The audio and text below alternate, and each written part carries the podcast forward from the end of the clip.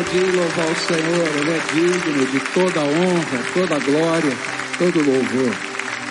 Em pé como você está por mais um momento, queria que você abrisse a sua Bíblia em Filipenses capítulo 4, versículos 4 a 9, texto que a gente já começou a estudar algumas semanas atrás, e que Paulo, quase que fechando a carta de Filipenses, que fala sobre alegria, ele nos dá uma receita de viver bem e feliz em qualquer circunstância da vida. A palavra do Senhor diz assim para a gente, Filipenses 4, versículos 4 a 9. Alegrem-se sempre no Senhor. Outra vez digo, alegrem-se. Que a moderação de vocês seja conhecida por todos. Perto está o Senhor. Não fiquem preocupados com coisa alguma mas em tudo sejam conhecidos diante de Deus os pedidos de vocês pela oração, pela súplica, com ação de graças, com ações de graças. E a paz de Deus, que excede todo entendimento, guardará o coração e a mente de vocês em Cristo Jesus. Finalmente, irmãos, tudo que é verdadeiro, tudo que é respeitável, tudo que é justo, tudo que é puro, tudo que é amável, tudo que é de boa fama, se alguma virtude há, se algum louvor existe, seja isso que ocupe o pensamento de vocês. O que também aprenderam, receberam e ouviram de mim e que viram em mim, isso ponham em prática, e o Deus da paz estará com vocês. Pai querido, em nome de Jesus, que continuamos na tua presença cantamos essa canção que era um convite, um clamor. Espírito Santo, seja bem-vindo aqui e ministra sobre a nossa vida.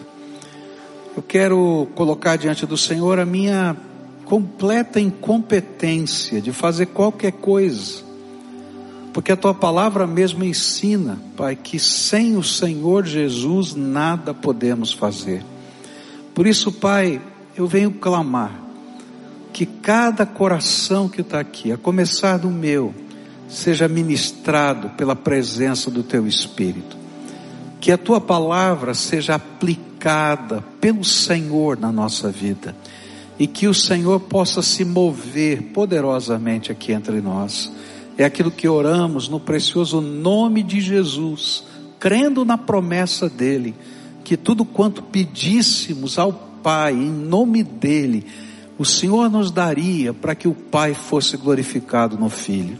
Então glorifica o nome, o teu nome, ó Pai, manifestando o teu poder aqui entre nós. É aquilo que oramos no nome de Jesus. Amém e amém. Você pode sentar-se, querido. Nós começamos a estudar esse texto há duas semanas atrás e caminhamos com ele olhando para essa receita que o apóstolo Paulo vai nos dar a respeito de como a gente pode viver bem em toda e qualquer circunstância da vida. E a primeira, o primeiro ingrediente dessa receita foi que a gente precisa aprender a alegrar-se no Senhor e não nas coisas.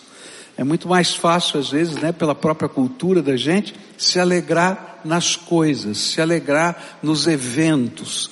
Mas a palavra de Deus diz assim: quando a nossa, o cerne da nossa felicidade está no Senhor e a alegria vem dele, a gente pode estar bem em toda e qualquer circunstância da vida.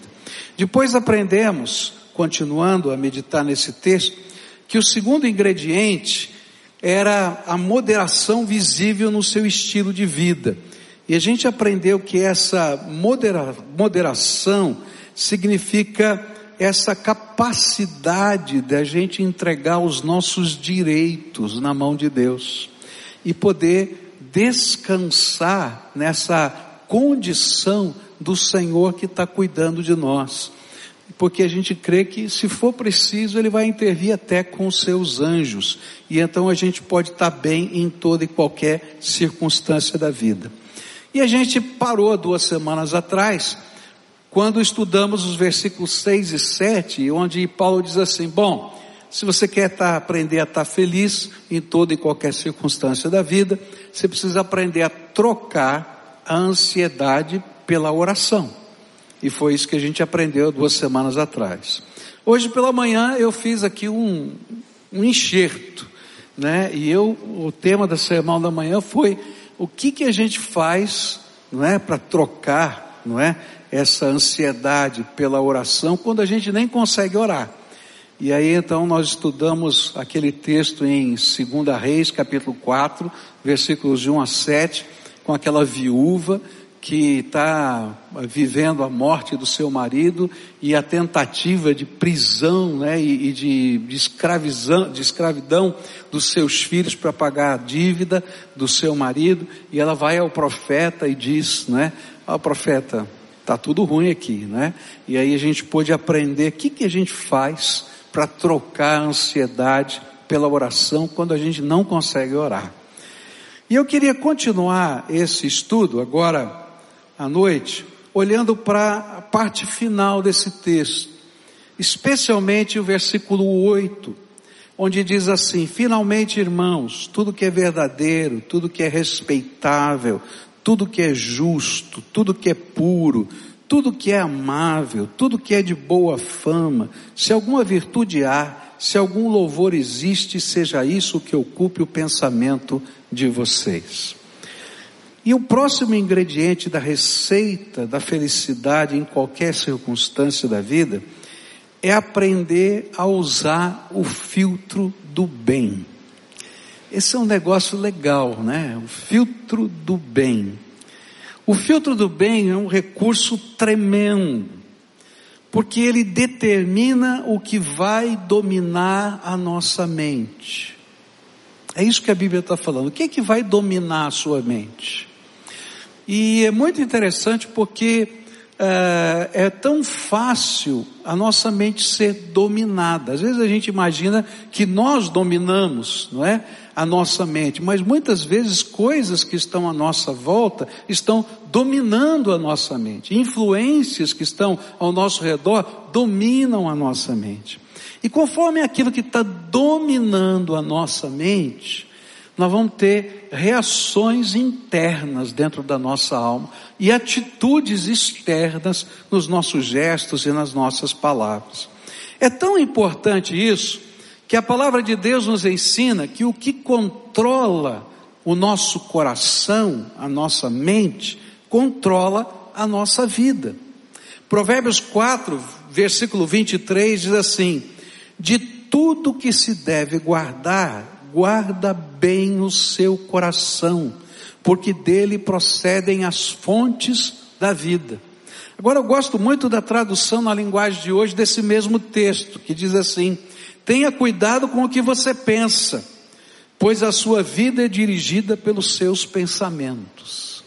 Se a gente não souber usar o filtro do bem, a nossa vida vai ser dominada pelos pensamentos ruins que estão dentro da nossa cabeça. E dependendo do que estiver controlando os nossos pensamentos, a nossa vida pode ser mais feliz ou mais infeliz. Por isso são os pensamentos que nos fazem interpretar o que ocorre ao nosso redor e determinam a maneira como nós enxergamos a nossa própria vida. Isso é muito fácil da gente perceber, não é? Por exemplo, não é? A gente, quando vai, às vezes, estar tá num retiro de casais, ouve histórias assim, né? O marido chega com um buquê de flores em casa para dar para a esposa. Tem duas maneiras da gente olhar. Que bom, que maravilha, ele está comemorando o amor, está sendo romântico, não é muito jeito dele. Mas se não for muito jeito dele, a mulher pode pensar, que que ele aprontou? Não é verdade? E aí a reação vai ser diferente, não é? A reação a essas flores, com certeza, será diferente. É por isso que Jesus também ensinou lá em Lucas, capítulo 11, versículos 34 e 35. Ele disse assim: Os olhos são como uma luz para o corpo. Quando os olhos de vocês são bons, todo o seu corpo fica cheio de luz. Porém, se os seus olhos forem maus, o seu corpo ficará cheio de escuridão. Portanto, tenha cuidado para que a luz que está em você não seja escuridão. Por isso o apóstolo Paulo diz assim: olha, se você quer ser feliz em toda e qualquer circunstância da vida, você tem que acrescentar mais um passo, além desses outros todos que a gente já estudou. E o passo é colocar um filtro do bem na cabeça da gente, na mente da gente. E é interessante que o filtro do bem aqui que o apóstolo Paulo está é, tá nos ensinando, ele tem oito camadas. É interessante porque quando a gente vai aprender, eu não entendo muito desse negócio aí, né? O pastor Valdir deve entender mais desse negócio, que ele foi aí na, da, do controle das águas aí do, do, do Paraná e tal. A gente sabe que para filtrar você tem que ter camadas diferentes, né? Então tem que ter pedra com uma camada, tem que ter carvão com outra camada, e a gente vai tendo essas camadas, e cada camada tem um efeito diferente na produção do resultado que é filtrar aquela, aquela água. Eu me lembro que há anos atrás, eh, isso faz muitos anos, mas muitos anos, eu vendia filtros. Já fiz de tudo na minha vida. Já vendi até filtro. E eu me lembro que eu fui fazer o treinamento para vender o filtro. E o treinamento era o seguinte: a gente botava uma garrafa de Coca-Cola no filtro.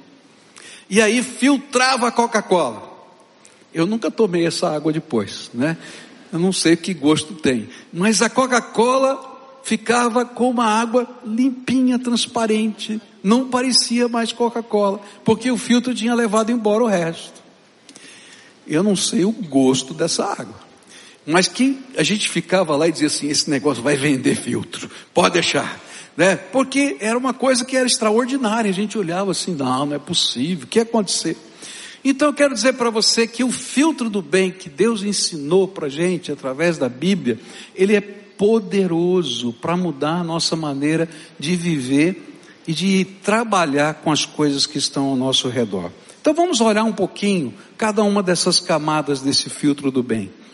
Primeira camada que a palavra de Deus vai colocar para a gente é que a gente deve encher a nossa mente de tudo que é verdadeiro. Então, a, o primeiro filtro é verdade. E aqui vem uma grande lição para a gente. Porque o grande problema nosso não é verdade ou mentira, especialmente quando a gente está lidando com sentimentos. O grande problema na vida da gente é o provável. O problema não é verdade ou mentira. Verdade ou mentira a gente logo reconhece, é fácil. O problema é quando a gente interpreta o provável, que ainda não é verdade, mas que a gente considera como verdade. E aí as flores são mal recebidas, ainda que sejam flores. Por isso, a palavra de Deus está dizendo assim: olha, não permita que a sua mente seja, claro, preenchida com a mentira mas toma cuidado também com o que é provável. E só se atenha naquilo que de fato é verdade. O que ele está tentando dizer para a gente é cuidado com a leitura daquilo que não pode ser lido. E às vezes a gente vive tanta infelicidade nos relacionamentos, porque a gente quer interpretar as intenções, os sentimentos dos outros. E você não tem capacidade de interpretar intenção e sentimento dos outros. E se você enche a tua cabeça com aquilo que pode ser ou não ser uma verdade, você vai perder a tua felicidade. E Paulo está dizendo: olha, tudo que for verdade, encha a sua mente, nem a mentira e nem o provável. E essa é a primeira camada desse fruto, desse filtro. Porque se você permitir que o provável, que não é verdade, portanto é mentira, encha a sua mente, você abriu uma porta perigosa demais na tua vida. Porque a Bíblia diz uma coisa tremenda.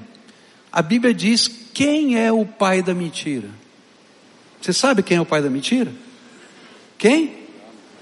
Ah, não sabe. Vamos dizer em voz, voz alta aqui. Quem é o pai da mentira? É o diabo. Então, se você coloca o provável ou a mentira, que não é verdade, ou o provável que não é verdade, controlando a sua mente, quem está controlando a sua mente é o pai da mentira.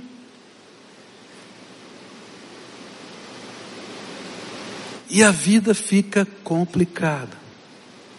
Eu vi uma palestra há muitos anos, num encontro de casais, de um pastor, e esse pastor contou de uma briga que ele teve com a esposa dele. E a, e a esposa, ela tinha interpretado algumas coisas que não eram verdade. E deu aquela confusão toda. E o incrível é que os dois, além de serem ministros do Evangelho, trabalharem, os dois eram psicólogos. E não estavam se entendendo. Terminou a briga, eles foram dormir, um emburrado de um lado, outro emburrado do outro. E o marido saiu no dia seguinte, bem cedo, e colou ali com o imã na geladeira esse versículo: Tudo que é verdadeiro, tudo que é puro, nisto pensai. Bom, eu não estava lá para ver a cara da mulher na primeira leitura. Eu acho que a mulher ficou mais brava ainda. Mas o resultado foi um telefonema depois, onde eles se perdoaram mutuamente e caminharam.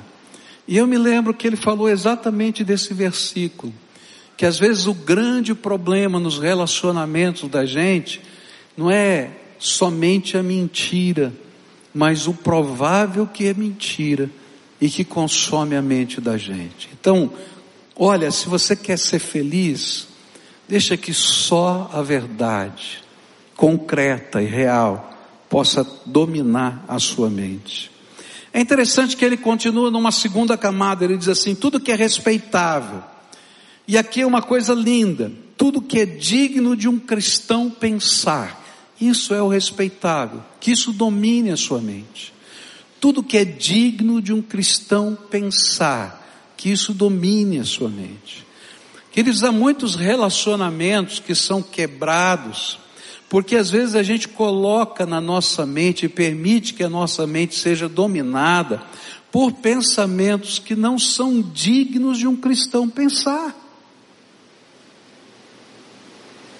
Eu já vi muitos problemas entre marido e mulher por causa de coisas que ficaram inculcadas na cabeça ou do marido ou da mulher de cenas de pornografia que não são dignas de um cristão viver ou pensar.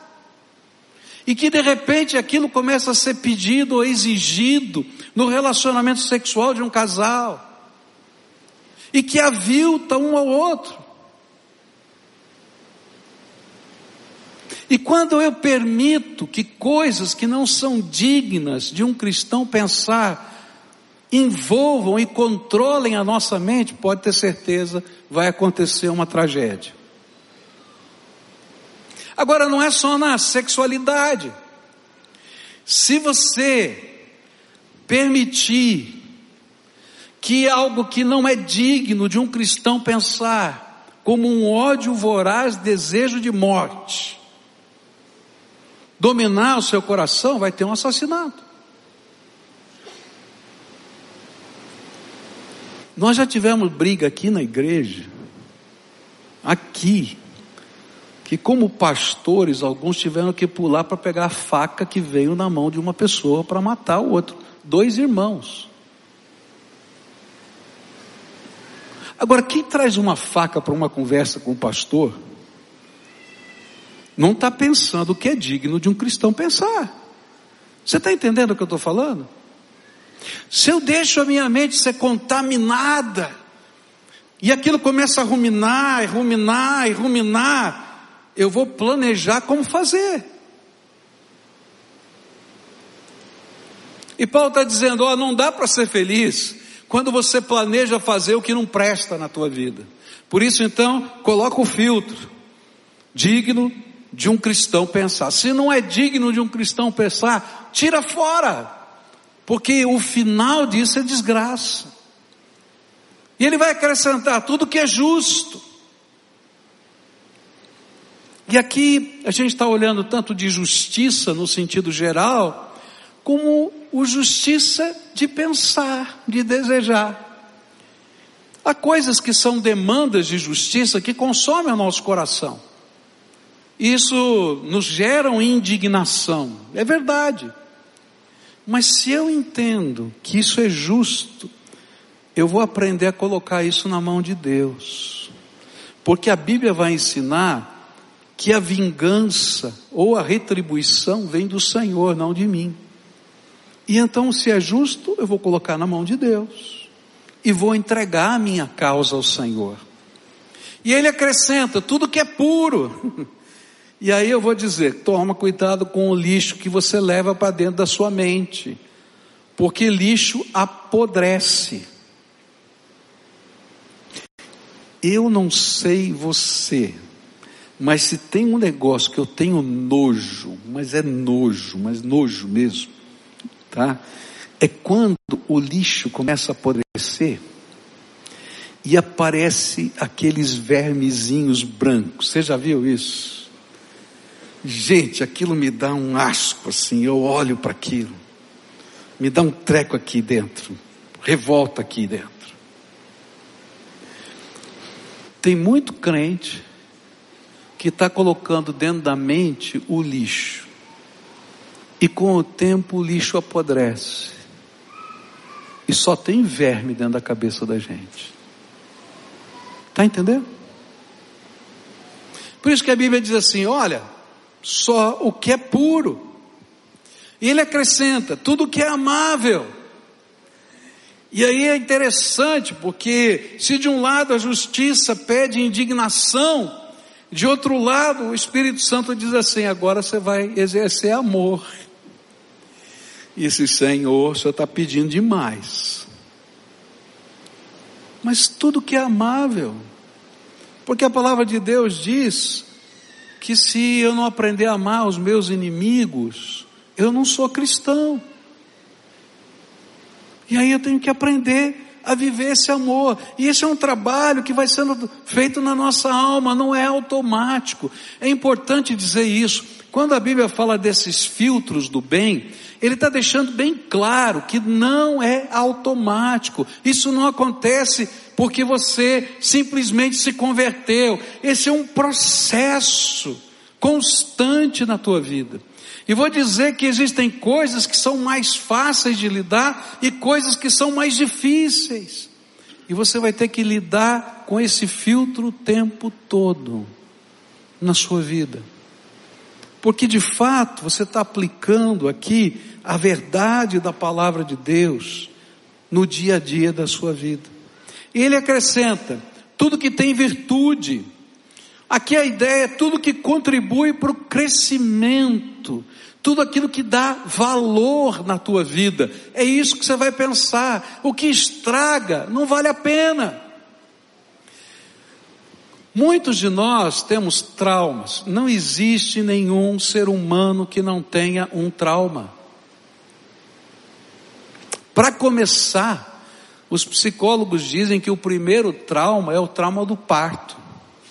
Nascer já é um trauma.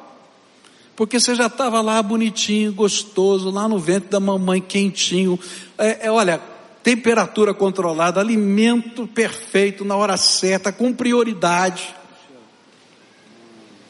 Esse efeito sonoro está sendo filtrado pelo líquido amniótico, está tudo bonitinho lá, e de repente a natureza te expulsa, e você é expulso do ventre da mamãe que isso? Me, me jogaram fora.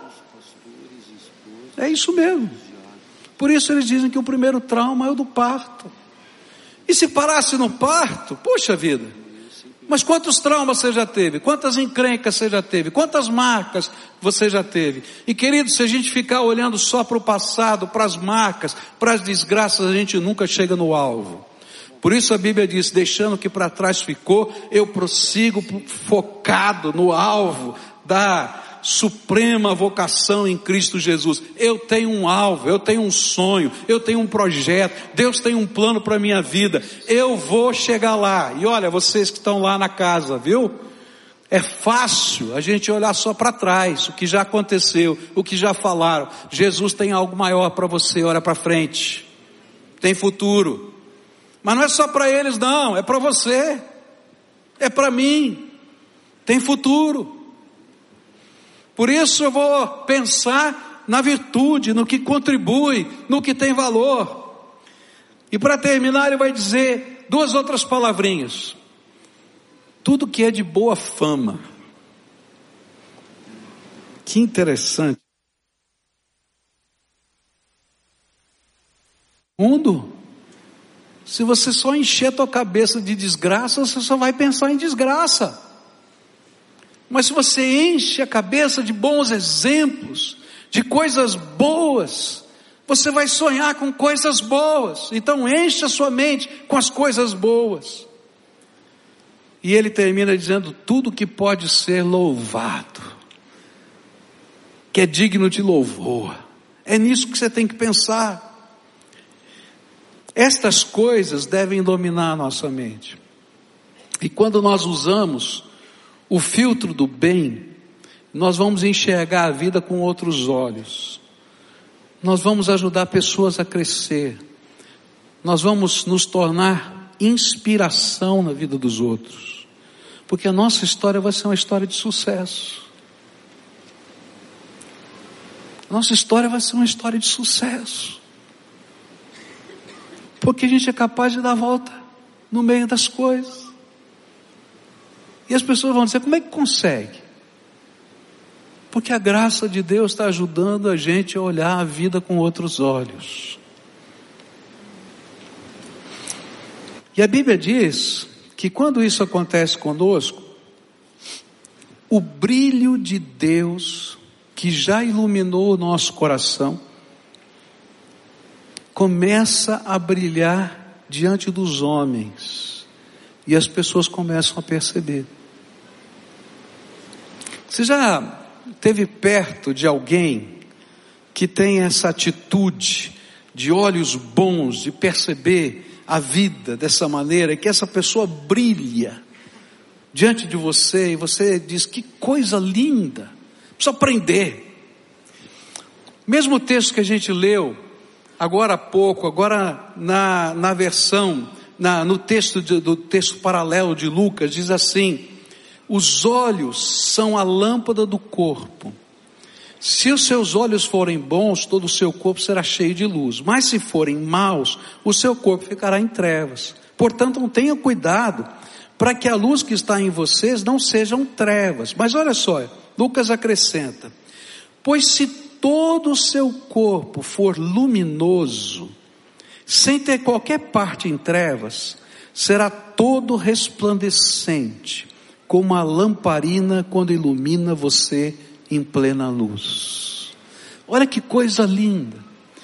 Ele está dizendo o seguinte: se aqui dentro foi iluminado, e a nossa mente foi trabalhada pela graça, nós começamos a brilhar. E por onde a gente passa, a gente deixa o rastro da luz que está brilhando primeiro dentro da gente e que as pessoas conseguem perceber na nossa vida. Nós vamos brilhar nessa escuridão do mundo. Eu me lembro de uma visita que eu fiz há muitos anos atrás. Uma senhorinha idosa, eu não me lembro a idade que tinha naquela época, mas ela estava bem velhinha, negra, não tinha filhos, tinha só um, um, um, neto, se não me falha a memória, mas que não vivia com ela, morava sozinha, num lugar muito pequenininho, porque ela ganhava um salário mínimo de, de, de INSS, então ela pagava aluguel com aquele salário mínimo num quartinho, e eu fui lá visitá-la, ela estava doentinha, para ver se ela precisava de alguma coisa. E aquela senhora não tinha forças nem para levantar da cama. E eu me lembro que eu me sentei perto dela e aquela senhora começou a conversar comigo. Eu sinceramente estava esperando fazer uma visita para alguém que começasse a reclamar de tudo e de todos. Aí ela começou a elogiar o neto dela.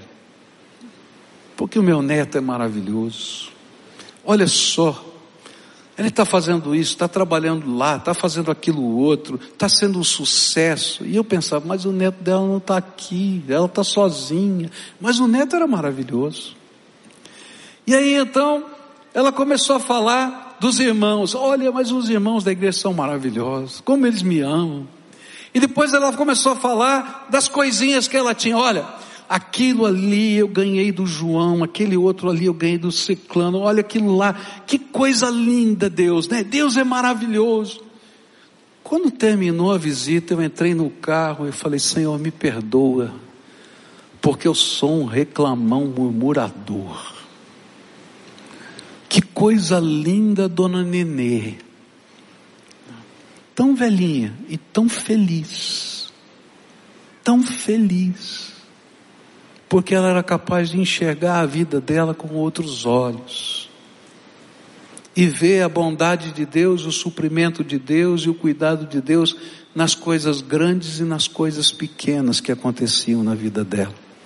Aquela mulher me inspirou. Eu me lembro que eu preguei um sermão na igreja no domingo seguinte falando da dona Nenê. Porque quando os olhos da gente são bons, e esses filtros estão agindo dentro da nossa vida, então eu quero dizer para você que a gente brilha e ilumina pessoas. Esse texto termina, e ele termina dizendo: Bom, se você quer ser feliz em toda e qualquer circunstância, verso 9, o que também aprenderam, receberam e ouviram de mim e que viram em mim, isso ponham em prática, e o Deus da paz estará com vocês. E ele termina dizendo uma coisa muito simples, que é o seguinte: não adianta conhecer os ingredientes, tem que fazer o bolo. Não é verdade? Outro dia, eu entrei na internet porque eu queria ver uma receita de um camarão. Vocês já viram que eu gosto de comer, né? E eu fui lá e achei a bendita da receita do camarão que eu quero comer. Ainda não comi. A receita está na minha cabeça. O gosto está na minha ideia, mas eu não comi o camarão. Eu quero dizer para você o seguinte, queridos, às vezes muitos de nós como crentes somos assim. A gente sabe todas as receitas. A gente sabe até os versículos de cor. A gente diz, que maravilha de sermão. Mas a Bíblia está dizendo, não adianta nada se você não colocar em prática todas essas coisas na sua vida. É quando a gente toma posse disso e diz, essa vai ser a minha meta. Termino com uma lembrança muito gostosa. Ah, pastor Marcílio, não é aqui, membro da, de, companheiro nosso de ministério, que já faleceu, ele tinha um costume muito bonito na família dele, e que ele trouxe para o ministério pastoral. Dentro do estilo da família dele, quando alguém na família começava a falar mal de outra pessoa, alguém da família dizia assim, falando em flores e mudavam de assunto. Bom, não eram flores que estavam sendo dadas naquela hora, né? Estava falando mal de alguém. E quantas vezes aqui no nosso encontro de pastores ele disse, falando em flores. Aí a gente dizia, opa. Queridos, às vezes a gente precisa ligar o filtro do bem e praticar o filtro do bem na nossa vida. A gente precisa ligar o filtro do bem com os nossos filhos. Eu quero dizer para você que palavras de afirmação são muito mais poderosas do que repreensões. Quando a gente diz para os nossos filhos o que a gente vê de bom e de bênção. Alguns até usam uma linguagem né, teológica para dizer, ah, oh, profetize. Querido, não precisa nem profetizar, só fala o que é bom. A gente inculca na cabeça dos nossos filhos o que existe de bom e que a gente tem de esperança no futuro. É tão poderoso isso que a Bíblia ensina isso. Então, aplica o filtro do bem e usa o filtro do bem na tua vida. E bênção de Deus virá sobre a tua casa, começando em você. E esse é o ensino da palavra de Deus para nós. Amém? Vamos orar juntos? Porque eu acho que essa é uma lição para todo mundo, não é? Fala a verdade. Não dá para dizer, ó, para vocês. Se, não, se você apontou para o outro, eu quero dizer que você já não entendeu nada. Né? Porque todos nós precisamos colocar em prática essa lição. Então, antes da gente celebrar a ceia do Senhor, eu acho que essa é uma coisa linda, porque a gente vai celebrar a ceia do Senhor agora, e quando eu lembro por que Jesus veio a esse mundo e morreu na cruz do Calvário, eu vejo na prática o significado dessa lição. Enquanto todos os anjos do céu viam os perdidos pecadores, enquanto a própria justiça de Deus via aqueles que mereciam um inferno, Deus Pai, Deus Filho e Deus Espírito Santo viram pessoas que podiam ser salvas e transformadas, pessoas que podiam ser redimidas no sangue do Cordeiro, gente que podia ser selada com o Espírito Santo, gente que podia se tornar herdeiro da eternidade com Deus. Quando a gente come desse pão e bebe desse vinho, a gente está ouvindo a voz do céu dizendo: Olha, pode ser que ninguém mais acredite que vocês possam ser diferentes, mas eu não apenas acredito, eu dei a minha vida para vocês serem diferentes. E eu vou ajudar vocês a serem diferentes, derramando o meu Espírito Santo sobre a vida de vocês. Não é tremendo isso? Agora, se o meu Pai eterno faz isso comigo, por que, que eu não posso fazer isso por mim e pelas pessoas que eu amo? Vamos orar? Pai querido, nesta hora, quando vamos celebrar do pão e do vinho, e vamos comemorar a tua visão, uma visão que era tão improvável até para os anjos, e que o Senhor viu o bem que poderia estar sobre a nossa vida. Que nesta hora o Senhor esteja trabalhando na nossa alma e nos ajudando a colocar em prática essa mensagem e aprender a viver bem em toda circunstância da vida, porque a gente tem uma perspectiva nova, não é uma perspectiva infantil, nem é uma perspectiva tola, porque ela depende de graça que vem do céu, e por isso ela é poderosa e transformadora. Vem, Senhor, vem, Senhor, e toca-nos com a tua graça é aquilo que eu oro em nome de Jesus. Amém e amém.